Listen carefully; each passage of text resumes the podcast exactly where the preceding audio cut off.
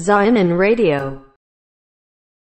そのヤフコメもそうだしまあ、うん俺2ちゃんって実際にやったことないからわかんないんだけどあれも書き込めるわけじゃんうん。でまあああいう、まあ、今5ちゃんっていうのかあ、ごちゃん、名前変わってたね。はい。そうでああれとかさまあツイッターとかまあツイ,、まあ、ツイッターもそうか、うんツイッターとかさうん。ああいうところでこう、うん誹謗中傷みたいなうん。まあインスタとかもそうかああいうところで誹謗中傷をうん。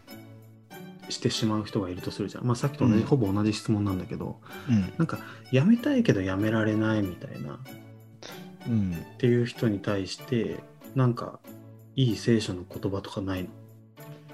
その SNS を見たり、そこに書いたりするのがやめられないっていうことだよね。そうだね。なんか悪いことを書いたりとか、なんか、うん。なんか粘着しちゃうとか、まあこれは別に SNS に限った話じゃないかもしれないけど、なんかうん人のなんか悪いところが見えてしまって、うんそれだけしか見えなくなっても人格否定するみたいな。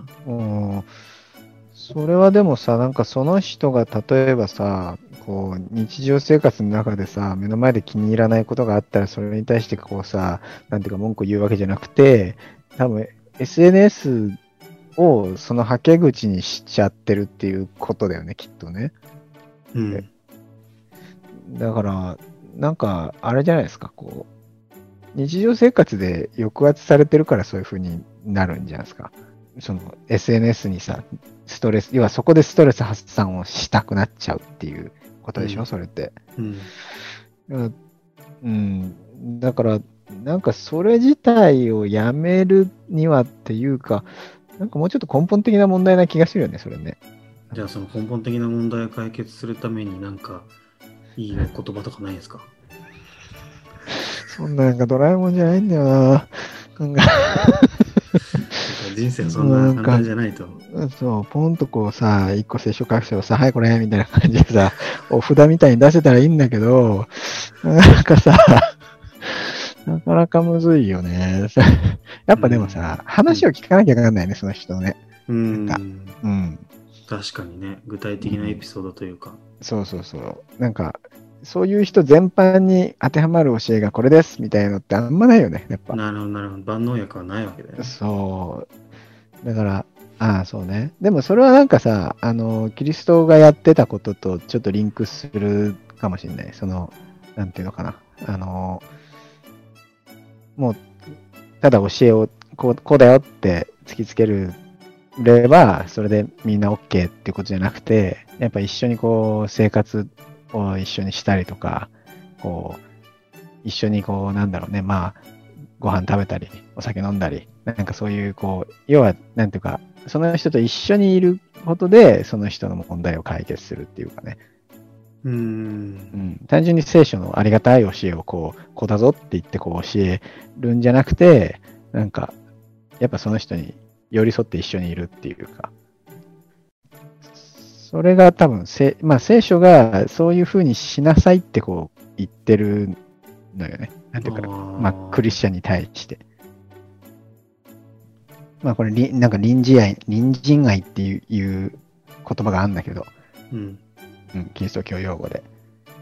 まあ、その人の隣にいなさいっていうことよね。うん。うん。なんかでも、そういうことだよね、きっとね、多分。うん。なんか例えばさ、うーん、超個人的なことを言うと、うん。俺、とある球団、野球のチームが好きなのね、ひいきなのね。っていうかはいまあ、この放送ぜ1話から聞いてる人はなんとなくわかるかもしれないけど、まあ、北海道のとあるチームも好きなんだよ。うん。北海道のとあるチーム。うん、1チームしかないんだけど、はい。まあ、あの、今年というか、まあ結構、今年特に批判が結構多かったの、ファンからの。ファンから？そう。まあまあ、いろんな事情はあるんだけども、こそれ説明すると5時間ぐらいかかるから、ちょっと、はいまあ、置いといて。わかったわかった。うん。で、いろんな批判があったわけ。うんでも、そういうコメントってのコメントを書いてる人たちって、もう文章でなんとなくわかるんだけど、うん。明らかにその、例えばその球団が、うんどういう方針でチームを運営してるかとか、うん。どういう事情があってお金はこれぐらいしか出せないとか、うん。うんと例えばうん金銭的にチームの運営は例えば毎年のように優勝争いをしないようなチームになっちゃってるとか、うん。そういういろんな事情を無視して、うん、もうただただそのにあーとその球団の悪いことを書いてるわけだよね。はいはなうんうん何の事情も知らずっていうのはちょっと言い過ぎだけどでも俺はそう映るわけ。い。うん。まあ、それそれ少なくとも文脈は無視してるってそうことね。そうそう。でなんかもう例えばある選手がね全然活躍してないんだけど全然首が切られないのね、まあ、それはなぜかというとすごく有名な選手だからなんだけどそのチームははいはでなんか31歳今年32歳の選手かなで、うんまだ若いんだし彼の人生ははまだ何第二の人生ををスタートするにはまだ遅くないとかさ。お前どの目線で言ってんだよみたいな思うわけその選手のあなたは何を知ってるんですかっていうことなんだよね。俺が思うに、そでその選手ってすごく甲甲子園を沸かせてもう本当せあ日本のちょっとスターっぽくなってた時期があったわけ。い。うん。でその選手になってプロに入ってで全然全然っていうか、まあ、そんなに活躍せずに今もずっとプロをやってるんだけどうん。なんかなんていうのかなこうそれに対してとにかく言う人がいっぱいいるわけはいはでもとにかく言う人の中に彼のような人生を送ってきた人がどれだけいるのかっていうい。うん。彼はすごい経験値を持ってるわけようん。もう世間からキャーキャー言われで、うん何年後かにはもうすごい批判されってうん。彼みあのこれあるとある、うん、ツイッター大好きメジャーリーガーが言ってたんだけど日本人の、まあ、ダルビッシュだけど、ダルビッシュが同じこと言ってたんだけど本当彼をその批判するようなうん。人生は俺は送ってないって言っててダルビッシュが。でうん。ダルビッシュが言うんだからもうそれはその通りだと思うんだけど、うん。つまり何が言いたいかっていうとそのその人に隣人愛かどうかわかんないけど、うんその人に寄り添ってその人がどういう生活をしてどういう生き方をしてるのかっていうことをうん知らずに批判なんかできるわけないじゃん。いうんうん。